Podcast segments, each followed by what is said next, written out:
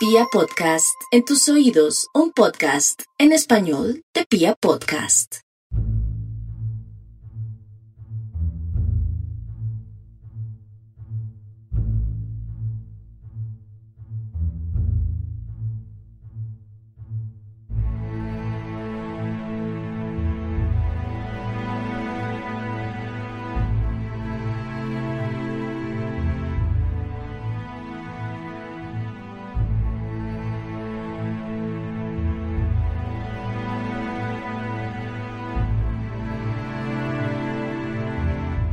En 1971, en Estados Unidos, se llevó a cabo un experimento que recibió el nombre de Experimento de Stanford.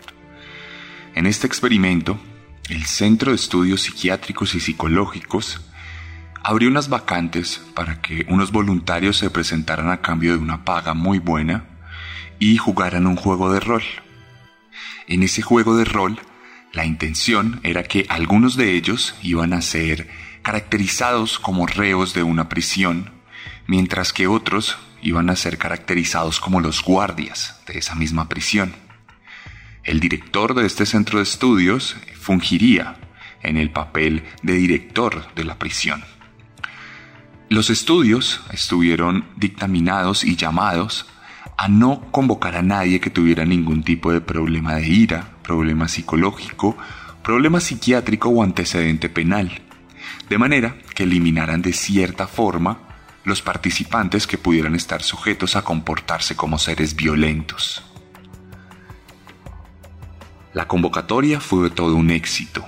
Más de 80 personas se presentaron, la mayoría de ellos jóvenes, y la mayoría de ellos autodenominados como pacifistas o personas en contra de la guerra de Vietnam y de otro tipo de conflictos alrededor del mundo. De ellos fueron elegidos varios para este experimento y se les empezó a pagar con la condición de que estuvieran dispuestos y listos para que en cualquier momento empezara la función. Los que fueron caracterizados como reclusos fueron capturados en sus propias casas y fueron llevados a los sótanos del Centro de Estudios de Stanford. Este centro fue adecuado como un lugar de prisión, como un lugar lleno de barrotes, de celdas y de espacios que lo hacían ver como una cárcel auténtica. El experimento estaba destinado a durar dos semanas, pero la verdad es que tan solo duró seis días, porque cuando empezó pasaron tan solo unas horas para que empezaran los recrudecimientos de la violencia, para que empezaran los abusos y la violación de derechos humanos. En la cárcel se pudieron ver comportamientos tremendamente violentos. Los reclusos o quienes actuaban como reclusos fueron obligados a hacer lagartijas con peso en su espalda, fueron torturados, fueron humillados y fueron obligados a hacer trabajos forzados de los cuales no volverían en una sola pieza. Mientras tanto, el director del experimento simplemente veía desde su posición y tomaba apuntes. El resultado una alarmante conclusión. Los seres humanos estamos predispuestos a la violencia. Estamos predispuestos a tomar el rol de victimarios, de verdugos. Y estamos dispuestos a asesinar si así se nos ordena o si así se nos dice que debe pasar.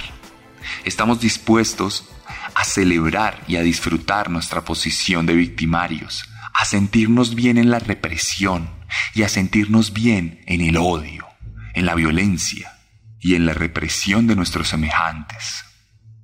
Este experimento ocurrió hace 50 años exactamente, y hoy en día en las calles de Colombia vemos los resultados de ese mismo experimento, vemos otras muestras de violencia y de represión. Bienvenidos a Serialmente. Este es un podcast que está en paro, como mi país. En Colombia seguimos protestando y mientras sigamos protestando, nuestro programa seguirá hablando de ello.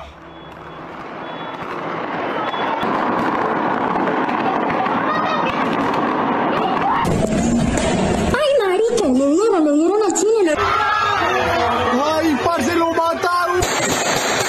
Es como acelera porque te los dos bombes. ¡Ay, marica!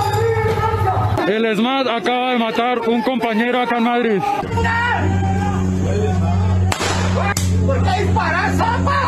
Dios mío, señor, ha salido esta mamita, por Dios. No.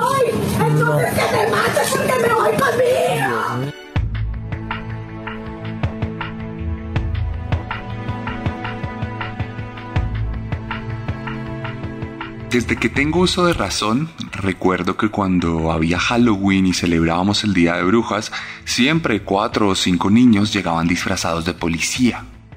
Recuerdo que se me enseñó en el colegio y se me enseñó incluso en mi casa que ser policía era algo de admirar. Ser policía era un motivo de orgullo. Ayudar a la comunidad desinteresadamente, ayudar a nuestros semejantes, cuidar la seguridad de los barrios y las ciudades algo loable, una especie de sacrificio.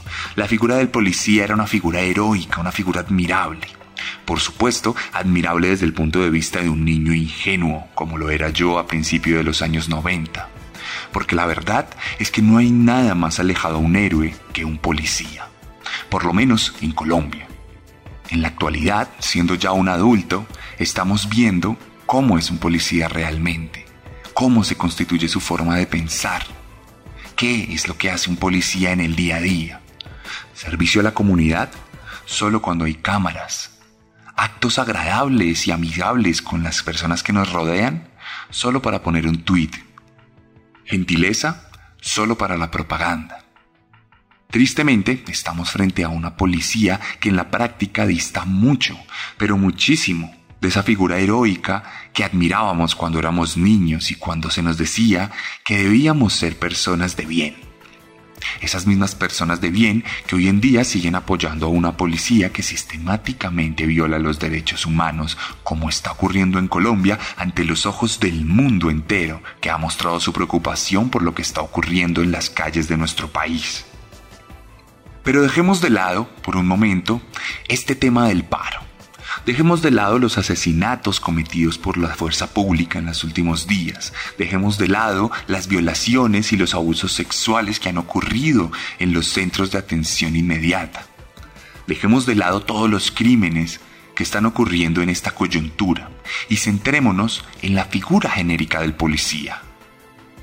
Pensemos en los asesinatos cometidos en otras protestas, Pensemos en otro tipo de asesinatos cometidos fuera de protestas, como el del grafitero Diego Becerra, el cual recibió una bala por la espalda mientras huía y hoy en día, condenado a su verdugo, se encuentra prófugo de la justicia. Pensemos en las figuras de los policías en nuestros barrios. Pensemos cuántas veces nos han ayudado, cuántas veces han acudido a nuestro llamado. A nivel personal, recuerdo una vez que hubo un caso de fleteo en la casa donde yo vivía con mi mamá y la policía, que tenía una estación a dos cuadras, llegó 40 minutos después. Muchos son los casos de los policías que no hacen bien su trabajo. Es una percepción generalizada de la sociedad. La policía no está ahí para ayudarnos, no se ve en las calles salvaguardándonos de aquellos ladrones que nos acechan de día y de noche, más en un país tan peligroso como el nuestro. Dejamos de ver hace mucho tiempo a la policía enfrentando a las bandas criminales descendientes de los paramilitares, aquellos narcotraficantes de droga que tienen ejércitos enteros en la zona rural del país y que nunca son atacados ni por el ejército ni por la policía. Tenemos en cambio casos incontables, a los que ellos mismos tratan de manzanas podridas, policías que extorsionan a la comunidad para no cerrar sus negocios, cada vez que alguien abre una tienda, llega un policía, le ofrece sus servicios y le dice que debe pagar una vacuna, porque si no la paga, hará lo posible y lo imposible por cerrar su negocio. Tenemos policías dentro de bandas criminales, que cuando han sido desmanteladas por otro tipo de investigaciones, se ha descubierto que están integradas por uniformados, que aprovechan su condición de ley para poder romperla más fácil. Tenemos historias de corrupción e incluso de prostitución, como la comunidad del anillo. Aquel escándalo en el que se descubrió que varios agentes hacían el papel de acompañantes para todo tipo de personas y que estaba integrado a la red de policía.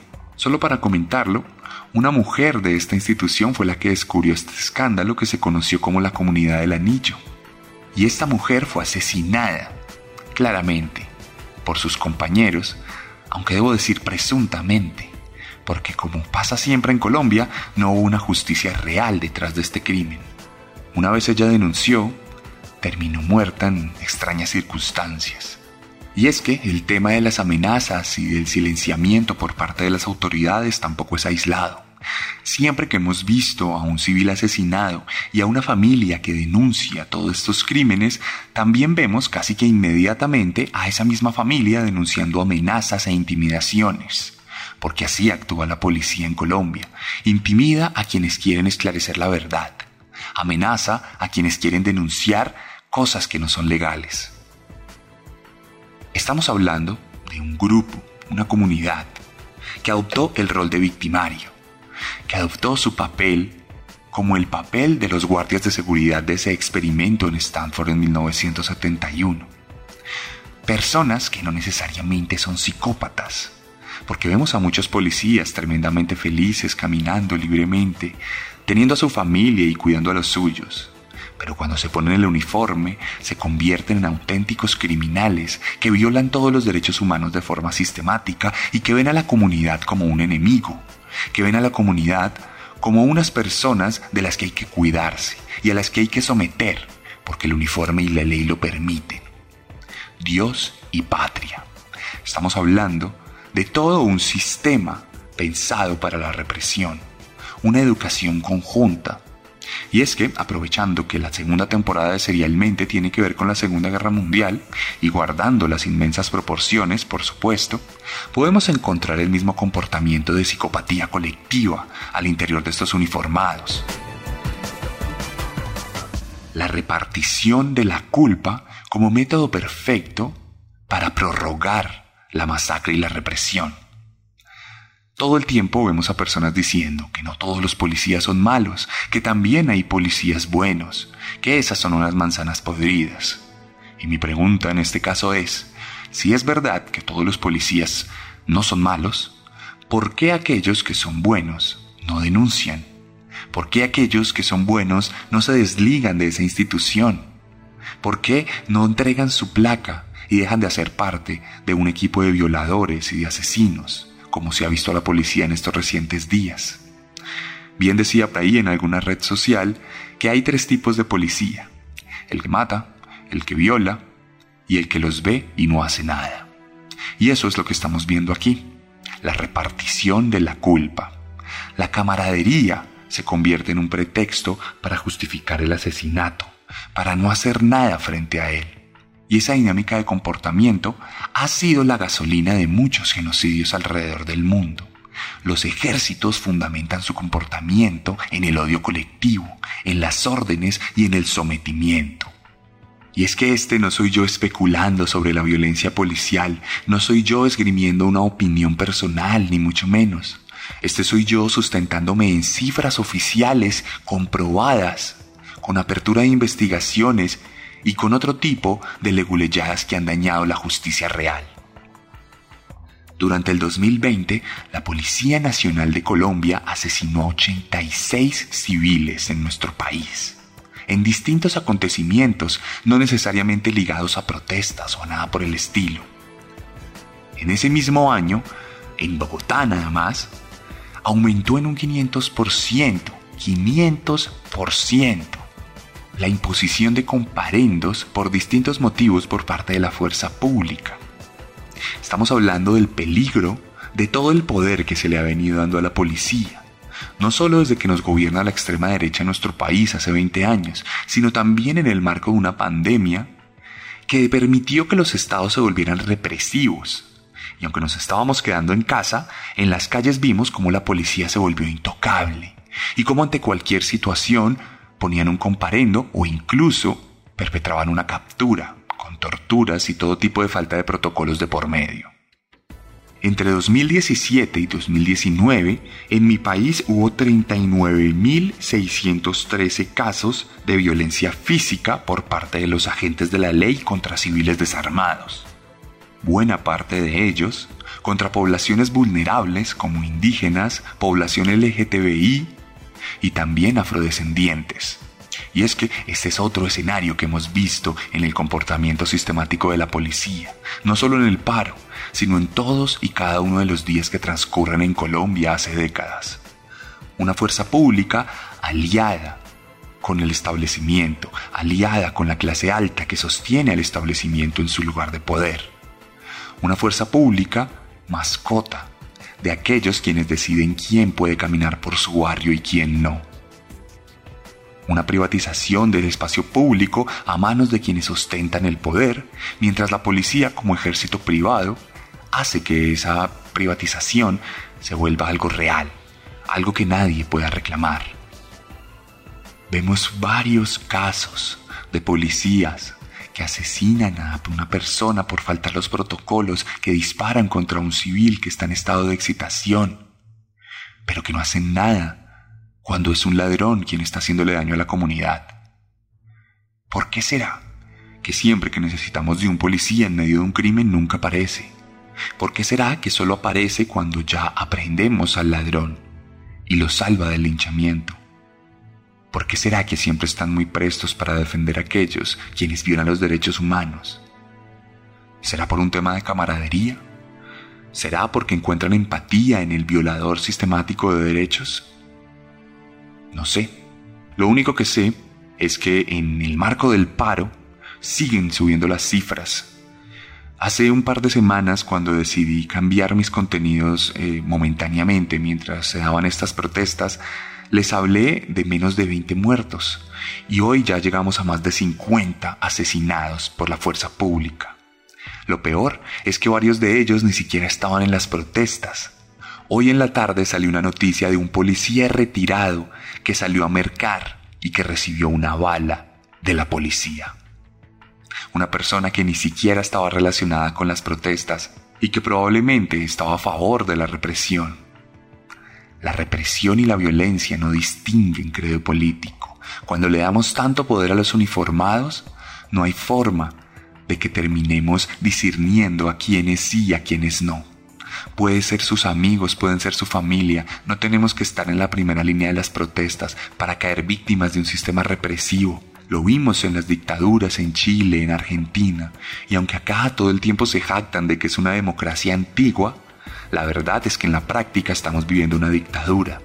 Violación sistemática de derechos humanos por parte de la fuerza pública, utilización de militares para reprimir movimientos civiles, criminalización de la oposición, concentración de poder en todas las ramas, la ejecutiva, la judicial, la legislativa, todas están bajo el mismo manto. Los medios de comunicación mienten, los medios de comunicación no dicen la verdad porque hacen parte también de todo el sistema de poder. Si eso no es una dictadura, díganme que no es una dictadura. Hablemos de cifras. Nosotros, como democracia, tenemos en estos últimos 20 años más ejecuciones de Estado que las que tuvo Chile o que las que tuvo Argentina durante las dictaduras. Y el número sigue avanzando ha habido más de 2.000 casos de brutalidad policial en los últimos 15 días en Colombia. Cerca de 20 abusos sexuales por parte de la fuerza pública. Y lo hemos visto en video. Hemos visto a los jefes de policía instigando a sus propios subalternos a que abusen de las mujeres. Recientemente tuvimos un caso muy fuerte con una chica menor de edad cuyo nombre no voy a decir a petición de su familia, pero que fue muy sonado en Colombia, que se volvió una bandera, una de las tantas banderas tristemente de este paro nacional. Una chica que fue capturada por cuatro agentes del SMAT, el Escuadrón Móvil Antidisturbios de la policía. Fue llevada a una URI, a una unidad de respuesta inmediata, y allí fue acosada sexualmente. Allí tuvo una escena de violencia sexual en la que fue manoseada y en la que fue tocada por cuatro hombres armados, cuatro hombres con armaduras, contra una mujer de menos de 17 años. Esta mujer fue dejada en libertad cuando se dieron cuenta que su padre era policía también. Pero ella no soportó el robo de su propia dignidad, ella no soportó la victimización de la que fue parte y terminó por suicidarse. Entonces, lo que ocurre después es que el comandante de policía negó enfáticamente estos hechos, aunque luego salieron a la luz con todas las pruebas y la verdad, y aquellos cuatro policías fueron retirados de su labor. No sabemos qué va a pasar con la investigación, porque en este país la policía se juzga sola, y eso es un tremendo problema. Hay mucha impunidad alrededor de todo el comportamiento de la policía y cuando hay impunidad, la gente se envalentona y actúa como actúa. Por eso, la única forma en que han dejado de disparar ha sido cuando los reflectores y las cámaras de los periodistas internacionales los han grabado. Pero fuera de eso, mientras grabo este podcast, sigue la represión. En este momento en Jumbo, sobre todo, están cayendo balas, están cayendo explosiones y varios camiones de la fuerza pública están llegando para reprimir aún más a manifestantes pacíficos y desarmados. Lo triste es que todo este camino de adoctrinamiento al interior de la policía ha llegado a ser tan fuerte que cuando se le entrevistó al papá de esta chica, él lo único que dijo es que qué embarrada. Literalmente dijo así, el compañero que cometió la embarrada, hay que ver si paga o no. Primero la policía que tu propia hija. Primero el deber y la represión que la dignidad. Hemos podido ver imágenes tremendas alrededor de todo este paro. Si usted no es de Colombia, estoy seguro que igual las ha visto, porque nos hemos cuidado mucho de mostrar en redes sociales la verdad de todo.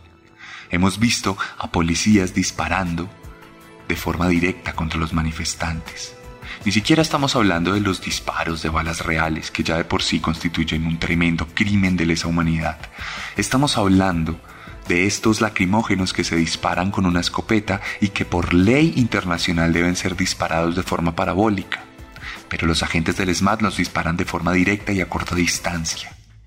Ayer, de hecho, tuvimos un muerto en Popayán. Una persona que recibió un gas lacrimógeno en su garganta y que le destruyó la tráquea y murió desangrado. Podemos ver las imágenes, todas las imágenes sistemáticas de la violación de todos los protocolos por parte de la fuerza pública. Podemos ver disparos directos de sus escopetas, podemos ver la utilización de un sistema nuevo llamado Venom, el cual está prohibido utilizar fuera de la tanqueta, pero que ellos sistemáticamente utilizan desde el piso y de forma directa a los manifestantes mientras graban y se ríen. Me imagino que deben tener grupos de WhatsApp donde comparten esto y ponen un eslogan típico de ellos, Dios y patria. Dios y patria. También hemos visto cómo no siguen los protocolos y cómo siguen torturando a personas totalmente reducidas que no se están resistiendo. Hemos visto cómo utilizan los CAI para atacar y torturar personas. Hemos visto a más de 500 desaparecidos. Hemos visto historias tan tremendas como la que alguien el primero de mayo fue capturado, llevado por el SMAT y hace un par de días apareció flotando en el río Cauca. Estamos viviendo en Colombia una de las represiones más terribles en la historia. Estamos viviendo una de las represiones más increíbles jamás vista en nuestra tierra. Y eso que nuestra tierra ha sido tierra de violencia, de sangre y de represión. Más de 20 personas han perdido sus ojos por cuenta de este disparo indiscriminado. Personas que luego de, en una operación, perder su ojo, salen nuevamente a las calles, porque son personas que creen en lo que está pasando, que creen en un cambio, que creen que es justo que nos libremos de este sistema que nos tiene reprimidos hace más de dos décadas. Mientras tanto, el presidente anuncia en televisión que recrudecerá la violencia, que mandará a la fuerza pública a romper todos los bloqueos y que no negociará. En Chile tardaron tres meses de protestas y hoy en día están celebrando una nueva constituyente. En Argentina la fuerza pública perdió toda su legitimidad después de la represión de la dictadura y hoy en día no se atreven a ser tan increíblemente psicópatas como lo fueron hace unas décadas. En todo el mundo, estamos viendo cómo la democracia está siendo machacada en Colombia.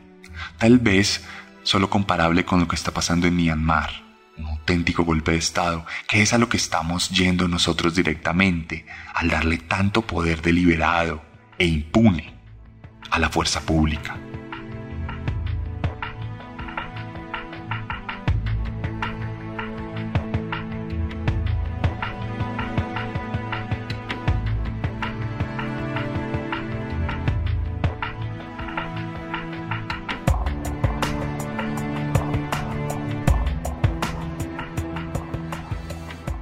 Cerrar, quiero contarles que un par de décadas después del experimento de Stanford, la BBC descubrió una serie de problemas y de fraudes alrededor de ese experimento. Resulta que los hombres que hicieron de guardias recibían órdenes del director del experimento, recibían órdenes para cumplir la ley, para mantener en un sistema de calma la cárcel y para someter a los reos a una deshumanización progresiva. Ese experimento no terminó demostrando que el ser humano esté predispuesto para la violencia, para reprimir y para acabar con las personas. Ese experimento realmente demostraba que las personas estamos dispuestas a seguir órdenes para cumplir las expectativas sobre nosotras mismas. Es decir, que aquellos guardias de la prisión lo único que hicieron fue congraciarse con el director, fue cumplir lo que se esperaba de ellos de la misma forma en que los policías cumplen sistemáticamente lo que se espera de ellos, lo que un sistema de poder les dictamina. ¿A quién tienen que atacar? ¿A quién tienen que reprimir? ¿A quién pueden tomar de botín? Estamos hablando de un experimento a gran escala, Colombia como escenario de psicopatía. La BBC hizo nuevamente ese experimento, pero esta vez no hubo ningún tipo de relación entre el director y las personas que cumplían su papel como guardias de seguridad. El resultado, mucho menos represión, mucho menos violencia e incluso escenarios de convivencia. Se demostró entonces que si se adecúa de la manera correcta, las personas pueden liberarse de su función de verdugos, liberarse de su condición de psicópatas y ser personas pacíficas, ser personas humanas. Dicho esto, creo que es claro que mi país necesita rápidamente una reforma policial. Necesitamos reformar las instituciones, necesitamos cambiar el lenguaje al interior del adoctrinamiento, necesitamos despolitizar la policía, necesitamos despolitizar el ejército. Necesitamos que nuestros jóvenes que se van a la policía, porque no hay nada mejor en la vida, porque es la única forma de ganarse dos salarios mínimos, dejen de ser convertidos en máquinas de guerra, máquinas de matar deshumanizadas que disfrutan de la violación de mujeres, que disfrutan del asesinato de hombres, que disfrutan de las amenazas y que se dejan ver a sí mismos como una secta y una hermandad necesita ante todo la impunidad y la complicidad de sus propios compañeros antes que la justicia propia. Mi país, entre tantas reformas, necesita una reforma policial. Necesitamos que deje de hacer parte del Ministerio de Defensa. Necesitamos que desde las altas esferas se quiera cubrir con un dedo aquella explosión social a la que hemos llegado luego de siglos de desigualdad.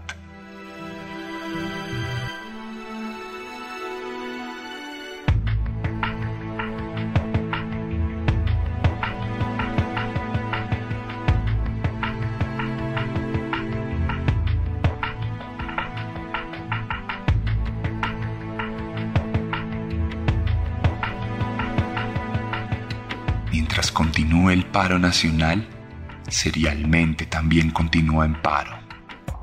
Lamento si usted viene aquí por historias de asesinos seriales. Sin embargo, hoy le he contado la historia de unos psicópatas colectivos. Vamos a ver si en ocho días volvemos con nuestra programación habitual o tenemos que tomar la dolorosa decisión de seguir llorando por nuestro país